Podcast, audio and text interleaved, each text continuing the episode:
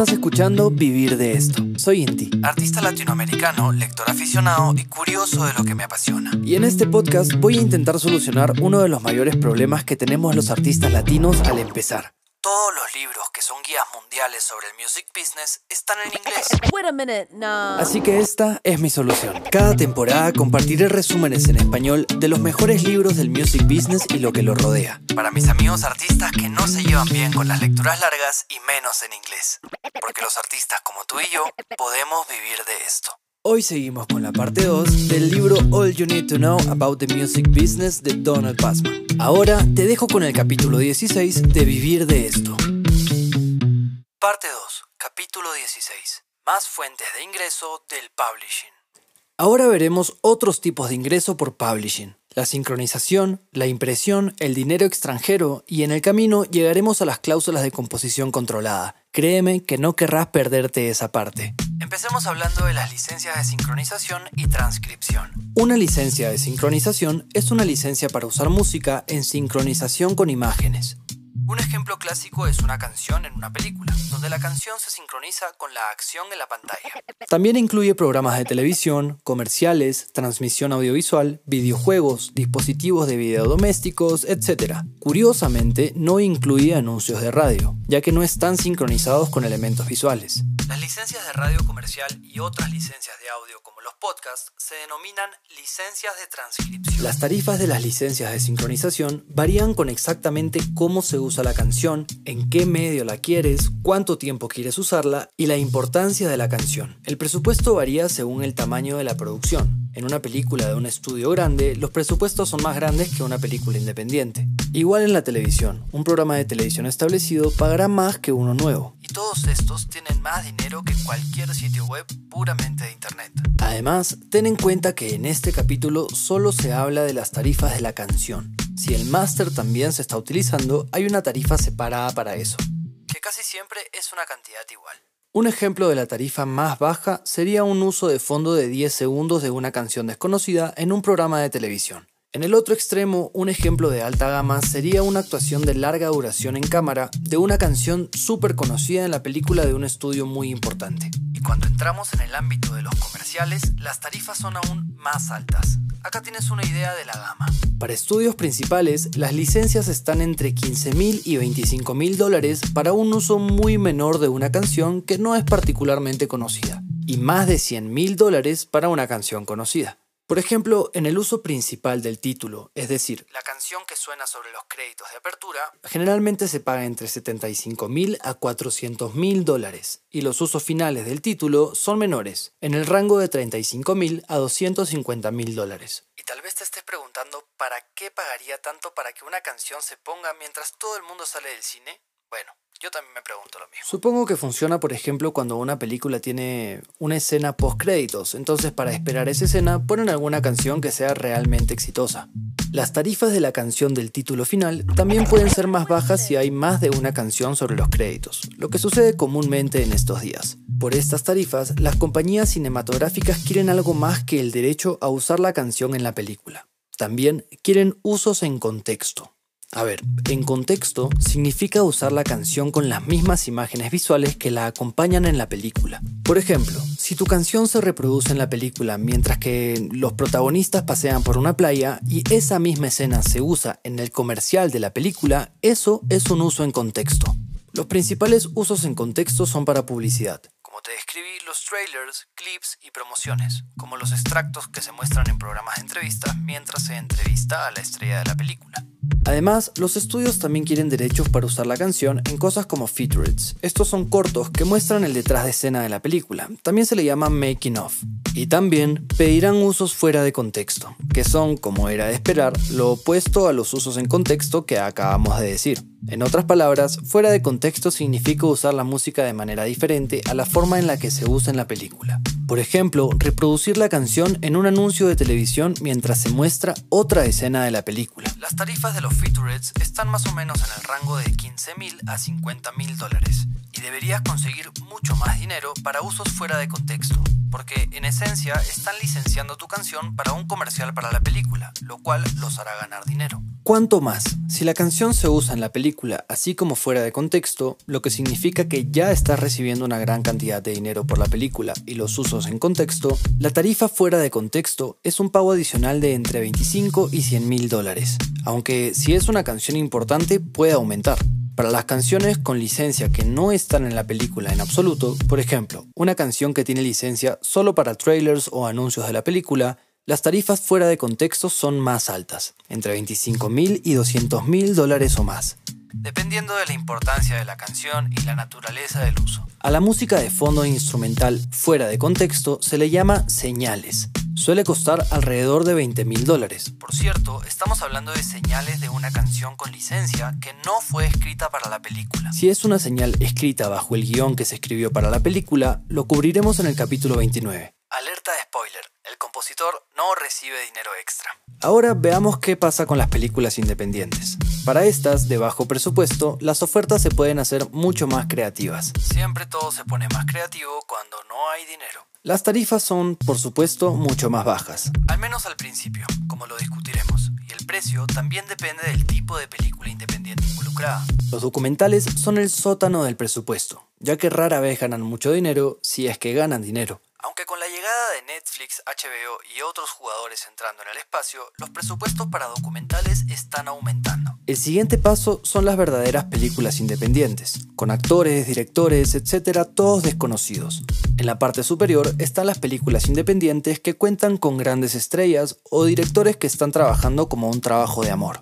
Y si bien esta última categoría puede ser de bajo presupuesto, los editores no son tan comprensivos. Estas películas pueden tener éxito comercial. De acuerdo con esto, este tipo de películas suelen pagar tarifas más altas, a veces tanto como las principales tarifas de cine mencionadas antes, al menos para la música importante. Para películas independientes de muy bajo presupuesto, hay un acuerdo típico de sincronización, que es una licencia barata que solo les permite mostrar la película en festivales y por lo general se limita a un plazo de un año. Para los documentales la tarifa del festival podría ser de 500 a 2.500 dólares dependiendo del uso y la importancia de la canción.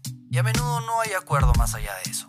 La idea es que el cineasta busque cómo distribuir la película a otros lugares. Si encuentra la manera, vuelve al editor y obtiene una licencia para derechos más amplios. Ahora veamos las tarifas en la televisión. A excepción de las competencias y los programas de entrevistas que discutiremos en un minuto, la mayoría de las licencias de televisión son ahora a perpetuidad e incluyen los derechos de todos los medios conocidos ahora o en el futuro. Pero aquí hay algunas cosas que deberías tratar de destacar. Primero, no deberías dar trailers fuera de contexto, aunque tendrás que dar trailers en contexto. Después, a excepción de los trailers en contexto, no dejes que usen clips de tu canción aparte del programa. Esto es más difícil de conseguir con los programas de competición. ¿Y cuánto puedes conseguir? Alrededor de 10.000 a 50.000 dólares más, dependiendo si estás licenciando una canción nueva o un éxito súper conocido.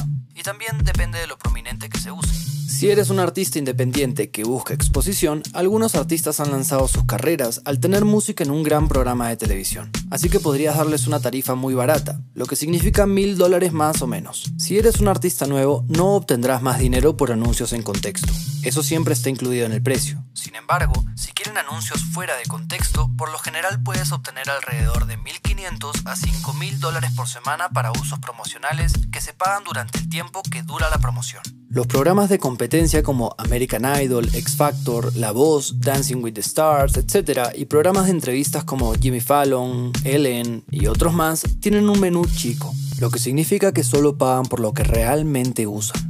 Con respecto a servicios de streaming como Netflix, Amazon, Hulu, etc., las ofertas para estos servicios están en línea con las ofertas de cine que acabamos de ver. Sin embargo, el dinero de performance es mucho más pequeño de lo que obtienes de la televisión o de los cines extranjeros, así que trata de obtener una tarifa más alta. Para los comerciales, una canción razonablemente conocida puede llegar desde 50 mil dólares hasta 6 cifras para un uso nacional de un año en Estados Unidos en televisión, radio e internet. El uso solo para Internet está en aumento y los precios están subiendo rápidamente, por la sencilla razón de que estos anuncios llegan a muchas personas, en particular a las personas más jóvenes que las marcas quieren, que rara vez ven la televisión en estos días. El tema del el territorio en Internet es interesante, ya que la red está, por supuesto, disponible en todo el mundo, y su licencia debe requerir que el anunciante filtre geográficamente lo que significa que el anuncio solo puede estar disponible para los usuarios en el territorio en el que les diste permiso. Aquí hay un giro que revuelve un poco el cerebro, que es la reutilización de anuncios para uso comercial. Por ejemplo, tomas un increíble comercial de Super Bowl, lo pones en un canal de YouTube y publicas anuncios a su alrededor. Anuncios que se publican antes de reproducir el video que se llaman pre-rolls, anuncios de banner, etc.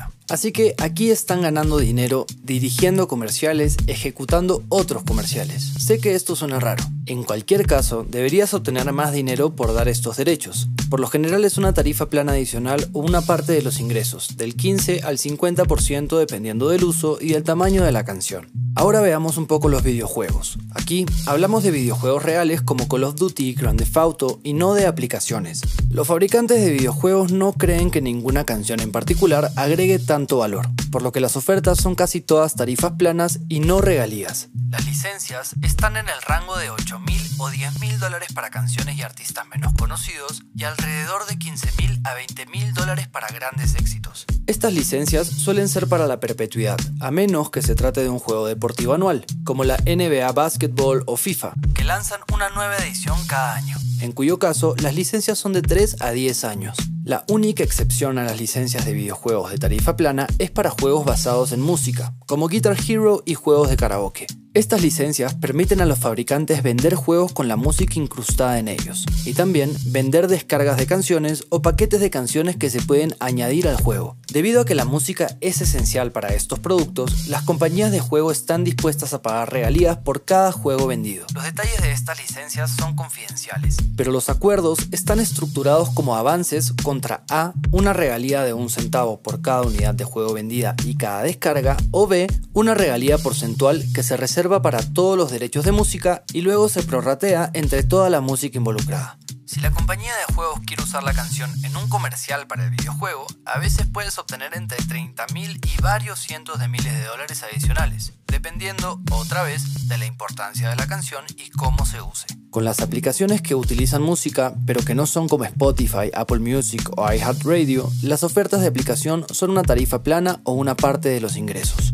Las ofertas son todas a corto plazo, de un año a 18 meses, por lo que pueden renegociar si la aplicación es un éxito. Hay una empresa llamada Song Lily que hace tratos con las disqueras y las publishers y luego licencia las pistas a los desarrolladores. Te dejaré su página web en la descripción. La idea es hacer que el proceso sea más sencillo para todos, especialmente para los desarrolladores que tienen poca paciencia para este tipo de cosas. Wow, ahora sí, ya entendemos mejor lo que son los records y el publishing. Es momento de hablar un poco de los samples. El sampleo implica tomar cualquier sonido, ya sea una grabación de muestra completa, un sonido de batería, un riff o voz, y crear una copia digital que incorporas a tu obra maestra. En los primeros días de esta tecnología, muchos la utilizaron sin permiso, lo que llevó a una oleada de demandas en la década del 1990. Ahora se requiere una licencia adecuada para el sampleo. La ley no obliga a nadie a permitir el uso de sus samples, lo que significa que una compañía discográfica o una publisher que haya sido sampleada puede prohibir su uso o requerir un pago significativo. Si optas por duplicar una pista en el estudio en lugar de samplearla, aún necesitas la licencia de la canción, a menos que califiques para un uso justo. Si usas un master, necesitas dos licencias una de la disquera propietaria del master sampleado y otra del publisher de la canción en el master publicado. Ambos, la disquera y el publisher, generalmente quieren regalías que varían según la importancia del uso del sample en tu canción. En resumen, el uso de samples en tu música es un asunto serio que requiere cuidadosa consideración debido a las licencias y acuerdos necesarios. Aquí el capítulo se divide en una segunda parte, donde el autor nos explica las regalías extranjeras de sub-publishing. A excepción de los conglomerados mundiales, los editores no tienen sucursales en todos los territorios. Entonces, ¿cómo recogen tu dinero cuando tienes fans en Abu Dhabi, por ejemplo? Bueno, lo hacen haciendo acuerdos con publishers locales en cada territorio para cobrar en su nombre. La editorial local, o sea, la publisher local, se llama sub-publisher. Antes de hablar de los acuerdos con publishers locales, deberías conocer a una criatura inusual que vive en la mayoría de los territorios afuera de Estados Unidos. Esta criatura es la Sociedad de Cobro de Derechos Mecánicos Obligatorios. Y funciona así. La mayoría de los países tienen una organización de recaudación de derechos mecánicos que licencia todas las composiciones musicales utilizadas por cualquier compañía discográfica en ese territorio, independientemente de quién las posea. Es similar a la agencia Harry Fox que vimos antes, excepto que es obligatorio. Como vimos en el capítulo 14, las licencias mecánicas no se emiten por canciones fuera de los Estados Unidos y Canadá. Más bien, todo el registro tiene licencia para un porcentaje del precio al por mayor, independientemente del número de composiciones. Esto simplifica enormemente el proceso de poner todo el dinero en un solo lugar. Así que la sociedad local recauda las regalías mecánicas de las compañías discográficas, las retiene durante el tiempo que pueda salirse con la suya, porque pueden ganar intereses sobre ese dinero y quedarse con el interés para ellos mismos. Y finalmente envían el dinero a los publishers apropiados. Al igual que ASCAP y BMI, deducen sus gastos operativos antes de distribuir los ingresos, pero también deducen algunas cosas que no tenemos aquí, como las deducciones culturales y sociales, y las inversiones no relacionadas con la música. Y estas otras deducciones pueden ser significativas, es decir, del 10 al 20% o más. Realmente las sociedades están un poco turbias sobre todo esto, y sus prácticas han despertado bastante preocupación en los últimos años, así que veremos cómo funciona. En cualquier caso, las sociedades ahora tienen todo este dinero después de los gastos. ¿Cómo saben a quién pagarle? Bajo este sistema, al igual que MLC, cada publisher local presenta una reclamación o un claim ante la organización o sea, ante la PRO, diciendo que posee una canción en particular. En cuanto a las actuaciones en vivo en el extranjero, todos los territorios extranjeros tienen algún tipo de sociedad de derechos de ejecución. Estas sociedades agarran el dinero de performance y pagan la parte del publisher a los subeditores locales, o sea, a los subpublishers locales, y también pagan la parte del escritor al PRO del songwriter, que a su vez esta PRO le paga al songwriter. De nuevo, manteniendo este dinero fuera de las manos de los editores o de los publishers como hemos visto antes. ¿Y cuánto se le paga a los subpublishers por todo este trabajo? La gama de acuerdos para el subpublishing le permite retener entre el 10 y el 50% del dinero ganado, y la gran mayoría de las ofertas oscilan entre el 15 y el 25%. Y en realidad los contratos están escritos de la manera opuesta, afirmando que el subpublisher recauda todo el dinero y remite entre el 75 y 85% del dinero al publisher de Estados Unidos. Ahora veamos un poco sobre los avances. Es habitual que los subpublishers paguen al publisher estadounidense un anticipo contra sus ganancias. Esto es básicamente una transacción bancaria. Si el catálogo del publisher de Estados Unidos tiene un buen historial, el subpublisher paga un anticipo basado en las ganancias históricas. Obviamente esto varía según el territorio y el tamaño del catálogo. De nuevo, al igual que con todas las demás reglas, hay excepciones. Por ejemplo, si el publisher controla a un nuevo artista al que le está yendo extremadamente bien en Estados Unidos y el subpublisher local está muy emocionado, el avance puede aumentar a pesar de la falta de ganancias históricas. Un acuerdo sin anticipo se conoce como acuerdo de colección, lo que significa que el subpublisher simplemente recopila en nombre del que está en Estados Unidos. Además, si no hay anticipo, el porcentaje que mantiene el subpublisher es más bajo, generalmente entre el 10 y el 15%. Aquí entra un término que se conoce como en la fuente o at source en inglés. Por ejemplo, haces un acuerdo con un publisher importante en Estados Unidos para toda Europa. Uno de los puntos más importantes que debes tener en tu acuerdo es el requisito de que todo el dinero que se calcula sea en la fuente o at source. Hablé de esto en el contexto del streaming. Pero la diversión y los jueguitos en esto fueron inventados por maestros de la estafa editorial de antaño, así que mejor veamos más de cerca. Si tu acuerdo es en la fuente o at source, significa que el porcentaje que obtienes debe basarse en las ganancias del país donde se ganan, que es la fuente. Por ejemplo, si tienes una oferta 8515 que es at source en Alemania y ganas un dólar ahí, obtienes 85 centavos de ese dólar. En cambio, si no dices en la fuente, pagarás un 15% al subpublisher local en Alemania y luego otro porcentaje a tu publisher de Estados Unidos cuando el dinero regrese. Un ejemplo extremo de por qué tu acuerdo debe estar en la fuente es esta estafa. Un subpublisher en Inglaterra hace un acuerdo de 75-25 con un publisher estadounidense para todos los territorios de Europa. El subpublisher de Alemania, que es propiedad del publisher inglés, recauda un dólar mantiene 50% como tarifa de cobro y luego paga los 50 centavos que quedan al publisher inglés. Los 50 centavos recibidos en Inglaterra se dividen entre el publisher de Estados Unidos y el inglés.